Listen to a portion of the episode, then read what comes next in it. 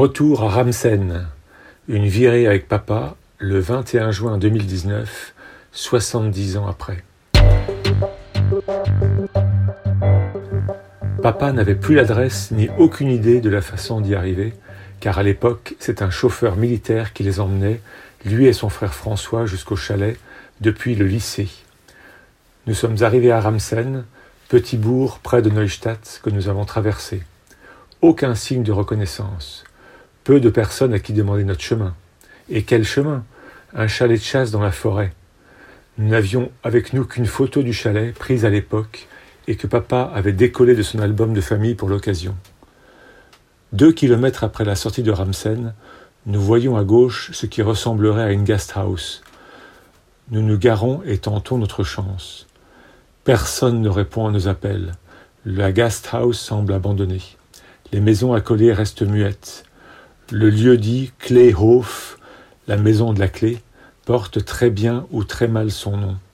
Nous repartons vers la forêt le Hutte, au bord d'un lac que nous avons repéré un peu plus au sud, la maison détruite.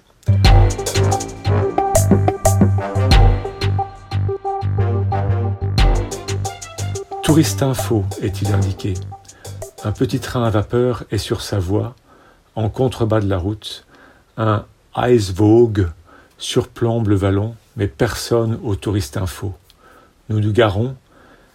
Un cyclo-randonneur arrive derrière nous. Il semble aguerri et bien équipé, en carte.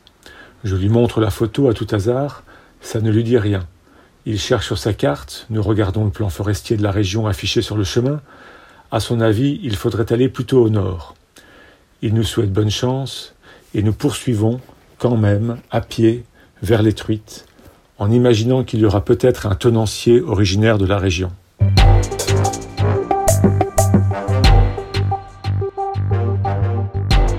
C'est un hôtel-restaurant plutôt chic, avec vue sur le fameux lac.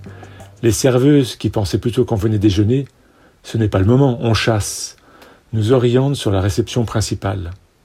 Là, nous attendons un responsable qui ne vient pas.